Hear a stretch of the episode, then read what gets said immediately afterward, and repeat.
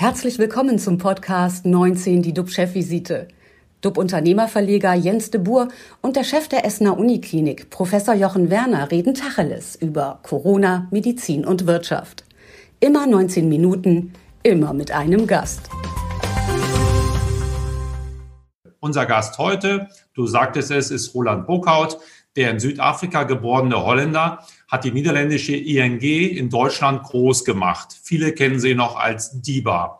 Bis Dezember 2020 war er Firmenkundenvorstand bei der Commerzbank.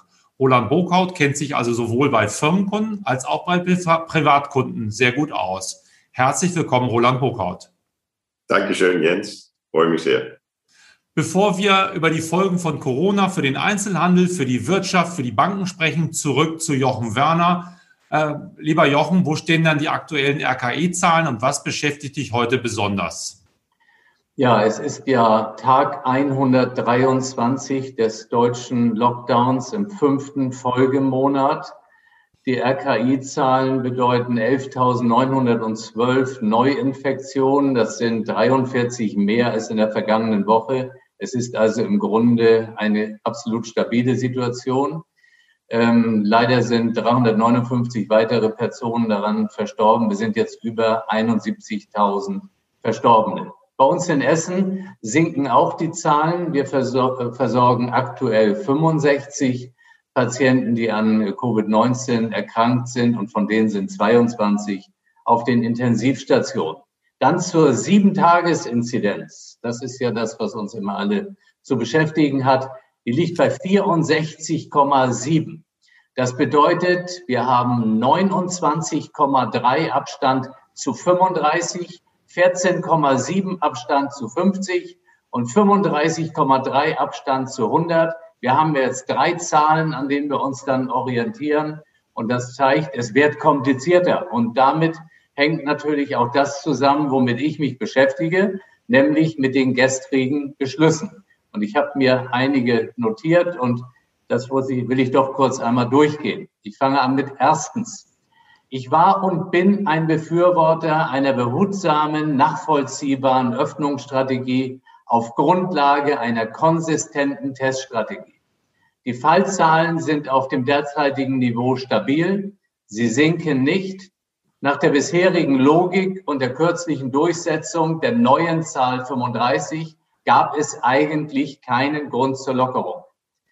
Diese, dass jetzt eben doch Lockerungen ohne Teststrategie beschlossen wurden, zeigt den großen, auch nachvollziehbaren Druck aus der Wirtschaft, vor allem aber die Versäumnisse der letzten Zeit. Die gestrigen Beschlüsse lassen somit einen Strategiewandel erkennen. Der Spiegel nennt es heute früh, Zitat, die neuen Corona-Beschlüsse zeigen, Kanzlerin Angela Merkel und die Länderchefs haben kapituliert vor der Infektionsdynamik, vor dem öffentlichen Druck und vor dem eigenen Versagen. Zweitens, Testungen Teil 1. Die Bekanntgabe einer schlüssigen Teststrategie fehlte leider auch gestern. Der Start ist auf Anfang April verschoben. Es fehlt vor allem an Selbstschnelltests. Deshalb bekommt Herr Spahn jetzt eine zweite Gruppe zur Seite gestellt, die sich nämlich um den Schnell Selbstschnelltest-Einkauf kümmern sollen. Die erste Gruppe unterstützt ihn schon beim Impfstoffeinkauf. Dann kommen wir zu drittens Testungen Teil 2. Die Testwelt steht aber nicht still, auch nicht in Deutschland. Und schließlich regelt der Markt das Seinige. Mehrere Discounter haben angekündigt, dass Selbsttests ab Samstag im freien Verkauf sind. Dies bedeutet, dass ab Samstag absolut klar geregelt sein muss, wohin, also konkret an welche Telefonnummer sich der positiv getestete am Wochenende zu wenden hat, zu einem Zeitpunkt, an dem die Versorgung und Dokumentation ja bekanntlich mitunter eingeschränkt ist. Hier brauchen wir eine wirkliche Klarstellung, sonst könnte es zum Chaos kommen. Der nächste Punkt ist Impfungen Teil 1. Nach der ersten Impfung wird es bis zur zweiten Impfung jetzt eine maximal mögliche Pause geben, also einen Schwenk zu der Strategie, die in London startete und von den anderen zum Teil scharf kritisiert wurde. Impfungen Teil 2. Deutschland hatte sich ja sehr früh dafür entschieden, den AstraZeneca-Impfstoff ab 65 Jahren nicht einzusetzen. Auch hier erfolgt jetzt in absehbarer Zeit, denke ich, ein Schwenk zu der Strategie, die eben auch in Großbritannien begonnen wurde und die eben auch zuerst stark kritisiert wurde. Und dann komme ich noch zum Punkt Hausärzte. Ich hoffe sehr, dass die Hausärzte all die an sie gestellten Aufgaben und Erwartungen wirklich äh, erfüllen können. Denn wir müssen doch mal feststellen, dass ich bisher nicht den Eindruck hatte, dass Hausärzte irgendwie unterbeschäftigt sind. Wenn wir davon ausgehen, dass so um die 50 Patienten jeden Tag in die Hausarztpraxis kommen. Jetzt wird da noch geimpft, jetzt wird da noch getestet. Es sollen Bescheinigungen ausgestellt werden. Und ich bitte nur um eins, dass wir die ganz große Gruppe all der anderen Erkrankten weder in Praxen noch in Krankenhäusern vergessen, denn die gibt es immer noch. Positiv habe ich aus den gestrigen Beschlüssen mitgenommen, dass man offensichtlich endlich bereit ist, privatwirtschaftlichen Steuerungs Plattformen einzubinden, weil die ja auch nun schon mehrfach gezeigt haben, dass es funktioniert. Kritisch hat mich dann gestimmt, dass jetzt offensichtlich in den Bundesländern eine Einigung darüber erzielt werden soll, welches System man nimmt. Ob es zum Beispiel Dr. Box App ist für die Testdokumentation oder die Luca App für die Kontaktnachverfolgung. Wenn keine Einigung erzielt wird, dann wäre es wirklich schön, wenn trotzdem diejenigen, die einfach machen wollen, das auch weitermachen können, was sie möchten. Das ist so mein kleiner Rückblick zu gestern. Wir haben das ja alle mit Begeisterung dann abends sehen können.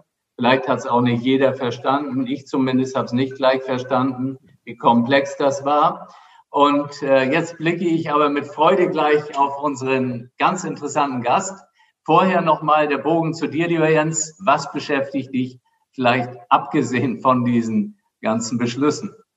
Na, ich kann mich auch nicht, ich muss auch mit, den, mit den Beschlüssen natürlich beschäftigen, möchte das auch gerne. Und das ist natürlich so, was macht der Einzelhandel jetzt daraus? Ähm, die hatten gerade einen Brandbrief ins Kanzleramt geschickt. Sie wollten raus aus dem Lockdown, wollen Gerichte bemühen und sie müssen das auch sofort, weil ähm, es ist nicht mehr viel an Substanz da, es ist nicht mehr viel an Geld da und sie haben funktionierende Hygienekonzepte vorgelegt und es geht immerhin auch um viele, viele Tausende von Arbeitsplätze. Und äh, ich habe heute Morgen gleich mit einigen Spitzenmanagern auch telefoniert aus dem Einzelhandel und die Sorgenfalten sind nicht kleiner geworden. Es herrscht bisweilen schon Panik, weil man nicht weiß, wie man jetzt die nächsten Monate überleben soll. Vielen Geschäften äh, geht es schlichtweg, äh, geht schlichtweg das Geld aus. Das berichtet auch das IFO-Institut für Wirtschaftsforschung. Und äh, wen verwundert, laut einer Analyse sind vor allem kleine und mittlere Firmen betroffen. Tja, mit Finanzen von Unternehmen kennt sich unser Gast heute auch besonders gut aus. Roland Burkhardt war bis Dezember 2020 im Commerzbank-Vorstand für Firmenkunden zuständig. Äh, Roland, können wir eine riesige Pleitewelle im Einzelhandel überhaupt noch verhindern? Ist es dafür schon zu spät? Äh, diese Spekulation läuft eine sehr lange Zeit und man muss tatsächlich feststellen, dass natürlich der Einzelhandel kämpft, äh, kämpft fürs Überleben und es ist extrem schwierig. Ähm, zur gleichen Zeit haben wir allerhand Signalen, die darauf weisen, dass es doch Ecken gibt äh, in, in, der Volkswirtschaft, wo es doch irgendwie noch weiterläuft und noch funktioniert. Ja, die, die, die Solvenz, ähm, äh, äh, sagen wir, die Solvenzgesetzgebung, ähm, die jetzt ein bisschen ausgesetzt worden ist, ähm, wird dazu führen, dass es eines Tages tatsächlich doch eine Welle gibt in bestimmte Segmenten der Volkswirtschaft. Es, es passiert ja nicht, nicht überall. Wir reden schon lange darüber. Wir wissen, es sind die Restaurants, die Kneipen, Entertainment im Allgemeinen, die Reiseunternehmen und so weiter. Und die werden tatsächlich ähm, äh, nicht alle überleben können. Also wir können lange darüber reden, ähm, aber die werden es nicht schaffen. Es dauert einfach viel zu lange. Andererseits wird es auch ähm, äh, viele Unternehmen geben, wo die, sagen wir, die Kreativität der Unternehmer dazu führt, dass die doch es schaffen, irgendwie durchzukommen. Und davon hat es auch viele Beispiele gegeben, dass man sieht, dass die wirklich die unternehmerische Kreativität zu unglaublichen Dingen auch fähig ist. Ja, also äh, das muss man auch nicht, äh, nicht, nicht verneinen.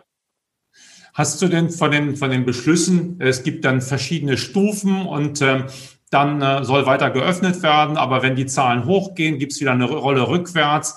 Äh, ist das etwas, womit man jetzt planen kann? Ich meine, ich bin jetzt in Hamburg und äh, habe das ja selber als Unternehmer nicht im Griff. Ich gucke jeden Tag dann in die Zeitung, gucke, wo sind die Zahlen und dann gibt es ja, glaube ich, die bekannten drei Tage.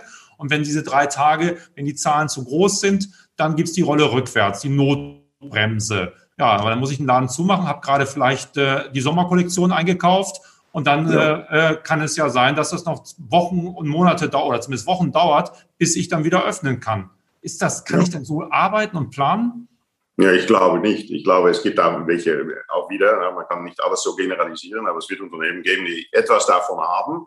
Aber ich glaube tatsächlich, aus Recht, die meisten können damit sehr wenig anfangen. Ja, können sich vielleicht geistig darauf vorbereiten. Vielleicht ist der Gedanke dahinten, dass es eine Motivation ist und dass es eine Hoffnung gibt, ne, ähm, dass wir da langsam noch rauskommen. Das ist auch nicht unwichtig übrigens. Ne? Also dass das emotionale Teil von was jetzt passiert ist, äh, kann man auch nicht, nicht ignorieren. Ist sehr wichtig. Aber im praktischen Sinne glaube ich, dass es nicht sehr viel geben wird. Nein, nein, da hast du recht. Hm. Wenn jetzt Firmenkunden pleite gehen, ähm, dann haben ja auch, äh, ja, die haben ja Kredite laufen bei den Banken und äh, sind dann die Banken, du bist ja nun Bankexperte, für so eine Pleitewelle gerüstet? Ähm, im, Im Allgemeinen im Prinzip schon. Ja, die Banken haben unglaubliche Kapitalbasis verstärkt in den letzten, letzten 10, 12 Jahren. Ja, also von daher, die Banken sind sehr solide aufgestellt. Da gibt es überhaupt keine Frage. Die große Herausforderung ist, dass es halt keine Erfahrungsdaten gibt für die Lage, in der wir uns befinden. Auch wenn es da in der Vergangenheit ähm, äh, ähnliche Erscheinungen gegeben hat, die Umstände sind dermaßen anders und der Umfang ist dermaßen groß, dass auch Banken mit, mit Modelle arbeiten und die Modelle haben am liebsten Erfahrungsdaten da drin, die dadurch mit einer bestimmten Sicherheit die Zukunft vorhersagen will.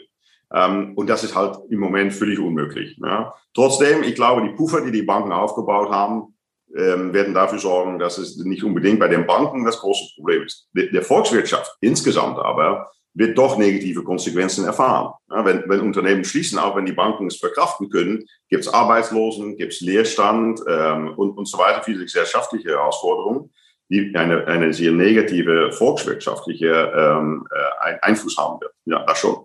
Mhm. Diese ähm, ja, Öffnungsstrategie soll ja auch das Gesundheitssystem weiter schützen. Wie sieht es denn bei euch zurzeit aus, Jochen? Ähm, wie ist dann die Lage in der Klinik? Äh, könnte man eine weitere Öffnung eigentlich vertragen? Das ist ja immer äh, die Frage einer Balance. Ich habe es vorhin angesprochen, gerade als Uniklinik haben wir den Auftrag, alle möglichen, auch sehr, sehr kompliziert erkrankten Patienten zu behandeln. Und das müssen wir tun.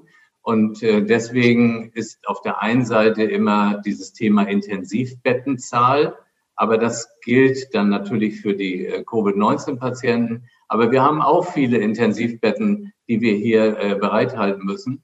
Aber es ist im Moment etwas entspannt. Also dieser Druck, den wir noch vor einigen Wochen hatten, der ist jetzt nicht da ähm, dann kommt ja immer nach so einer Welle oder einer Steigerung eine gewisse Zeit, bis dann der Druck wieder steigen kann, auch auf den Intensivstationen, äh, so dass wir einen gewissen Vorlauf haben, wo wir auch mit planen können. Und so agieren wir, so ähm, steigern wir wieder etwas die Belegung, dann müssen wir sie wieder senken. Aber ähm, ja, ich glaube einfach, wir, wir müssen für uns als Krankenhaus eben diese, diese Regulierung durchführen. Wir, wir können nicht auch jetzt noch schauen, was in dem Krankenhaus in Oberhausen ist und, und überall, weil wir schon zentriert haben. Und das ist das, was mich jetzt ein bisschen äh, stutzig macht mit den gestrigen äh, verschiedenen Zahlen, dass die Menschen am Schluss gar nicht mehr richtig wissen, in welchem Kreis sie sind, zu welchem Zeitpunkt, ob die Rolle rückwärts gemacht werden soll, etc. Und ähm, das geht auch am Gesundheitssystem zum Schluss nicht vorbei. Das wird, äh, das Wort Notbremse hat auch wahrscheinlich äh, die Chance, das äh, Wort oder Unwort des Jahres zu werden, weil das wird uns sicherlich die nächsten Tage und Wochen beschäftigen. Wann kommt die Notbremse? Wer und wie geht es dann weiter? Und was bedeutet das dann für den Einzelhändler? Ähm, Roland, immer mehr Banken verlangen auch Strafzinsen. Das ist natürlich jetzt etwas, das ist auch Gift für die Wirtschaft, wenn ein Unternehmen äh, Probleme hat, Liquidität, es muss äh, ja, Mitarbeiter Löhne und Gehälter bezahlen, es muss eine Liquidität vorhalten und dann sagt die Bank, jetzt zahl auch noch bitte Strafzinsen. Muss das sein? Erklär uns mal, warum ist das so? Im Grunde genommen ist natürlich nach vielen Jahren das, äh, das Endergebnis von die Negativzins, ähm, die der, der EZB festgestellt hat. Also die Liquidität, die Spargelder, die überflüssige, überflüssige Liquidität vom Kunden kommt bei der Bank rein und sie müssen etwas damit tun. Ja, was jetzt reinkommt, ist jetzt nicht, liegt nicht nur herum, sondern kostet Geld. Ja, das muss man die Kosten, um das Geld zu haben, muss man irgendwie wieder gut machen. Auf die andere Seite, nämlich dadurch, dass man Darlehen vergibt. Darlehen vergeben ist im Moment nicht so ganz einfach, denn erstens äh, sind die Kreditrisiken nicht immer sehr einfach einzuschätzen. Mindestens so wichtig, die Nachfrage ist relativ beschränkt. Ähm, teilweise, weil natürlich durch Unterstützungsprogramm übernommen worden ist, die KfW und so weiter. Das ist alles in Ordnung. Ähm, in Deutschland gibt es noch ein ganz besonderes deutsches Problem und das ist, dass es halt viel zu viele Banken gibt, die teilweise auch nicht mit Eigenkapitalrendite Wettbewerb machen. Und deswegen haben die Banken, tun die Banken sich sehr schwer, die Liquidität, die sie auf der einen Seite bekommen, ähm, auf der anderen Seite produktiv einzusetzen. Und wenn es nicht gelingt, in diesem Moment zahlen sie halt 50 Basispunkte an der EZB. Das kostet sofort Geld, wenn ein Euro reinkommt. Ja. Und deswegen die Banken, die, ähm, die, die es nicht geschafft haben, wesentlich ihre Kostenbasis zu senken oder auf die Aktivseite, also die, das, das Portfolio von Darlehen zu diversifizieren und an etwas mehr Rendite herauszuholen, die werden jetzt gezwungen, ähm, Kosten in Rechnung zu bringen für die für, für, für Liquidität, die sie bekommen, die, die Aufbewahrentgelten oder wie man es oder Strafzinsen oder wie man es nennen will. Mhm. Früher haben Kunden kein Konto bekommen bei einer Bank, weil sie überschuldet waren oder, oder weil sie keinen guten Job hatten. Heute kündigen Banken ihren Kunden, weil sie zu viel Cash auf dem Girokonto haben. Was läuft da schief? Naja, die werden, äh, die werden immer noch nicht angenommen, wenn sie überschuldet sind. Das hat sich nicht geändert, äh, übrigens. Ne? Ähm, aber es ist rein die wirtschaftliche Lage, ähm, äh, dass die Kunden, die Banken sich schwer tun, diesen Gelder anzunehmen und trotzdem eine, eine äh, wirtschaftliche Beziehung zu den Kunden aufrecht zu behalten, die auch für den Aktionär am Ende des Tages äh, eine ordentliche Rendite gibt. So was ist schiefgelaufen. Also ich, ich, ich glaube, ähm, so wie gesagt, in Deutschland ist die Lage etwas ernsthafter als in anderen Ländern das Risiko, äh, dass das so weit käme von der EZB, war ja immer da. Aber die haben ganz ehrlich zu sein natürlich auch nicht mit dieser Lage gerechnet, wo, wo wir jetzt sind, die das Problem noch mal größer gemacht hat, weil viele Investitionen oder Ankäufe von, von Menschen und Unternehmen in die Zukunft verschoben werden, bis ein bisschen mehr Sicherheit da ist. Also die Lage ist größer, ernsthafter geworden, als es ist. Ähm, also ob man sagen kann, es ist etwas schiefgelaufen, es war so gemeint. Ja, und es hat meiner Meinung nach über die letzten 10, 12 Jahre auch funktioniert. Ja, das hat die Eurozone zusammengehalten und im Grunde genommen gesund gehalten. Jetzt haben wir eine sehr schwierige Lage, wo, um ganz ehrlich zu sein, es gibt keine, keine direkte Lösung. Wir müssen uns da durchkämpfen und da rauskämpfen. Es gibt keine sofortige Lösung für diese Lage. Aber es wird doch sicherlich dann, wenn jetzt viele Privatkunden, die viel Geld haben, gehen, wird es ja für eine Bank auch nicht einfacher werden, wenn sich die Lage mal entspannt, weil dann die besten Kunden nicht mehr da sind, oder? Absolut, absolut. Also ich will mich da auch, ich will auch alles tun als Bank, um das zu vermeiden. Wir haben ja eine Krise auch gelernt. Die damalige Krise, das scheint mittlerweile lange her, ähm, dass, dass die Liquidität, die Kunden zu einer Bank bringen, auch die zuverlässigste, die, die qualitativ hochwertigste Quelle von Liquidität für eine Bank ist, damit sie Darlehen machen können. Also man muss auch sehr aufpassen, dass man diese Quelle nicht definitiv beschädigt, denn in der Zukunft werden wir die ganz besonders wieder gebrauchen. Mhm. Ja, Jochen, kannst du uns dann noch was Positives mitgeben? Du hast ja die Beschlüsse gerade noch ein bisschen auseinandergenommen. Magst du uns noch in den Tag entlassen mit etwas, äh, was uns Hoffnung macht?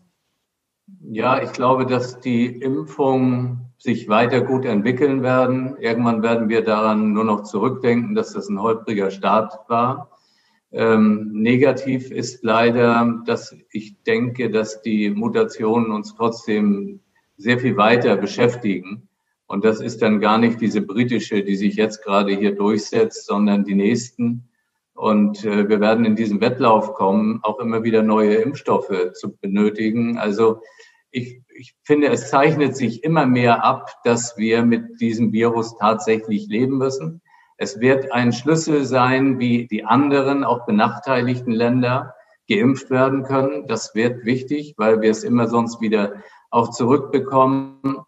Und da dieses ganze Impfthema so wichtig ist, ist auch das Testthema so wichtig. Und das ist das, was ich finde schon schade ist, dass wir es einfach über die vielen Monate immer noch nicht strukturiert haben. Wir wollen ja nach vorne blicken. Und ähm, jetzt muss es einfach passieren, weil sonst lähmen wir uns sehr. Ja. Ich habe gestern Abend noch mit jemandem telefoniert, der sagte mir, weißt du was, wenn ich das alles höre, ich bleib zu Hause.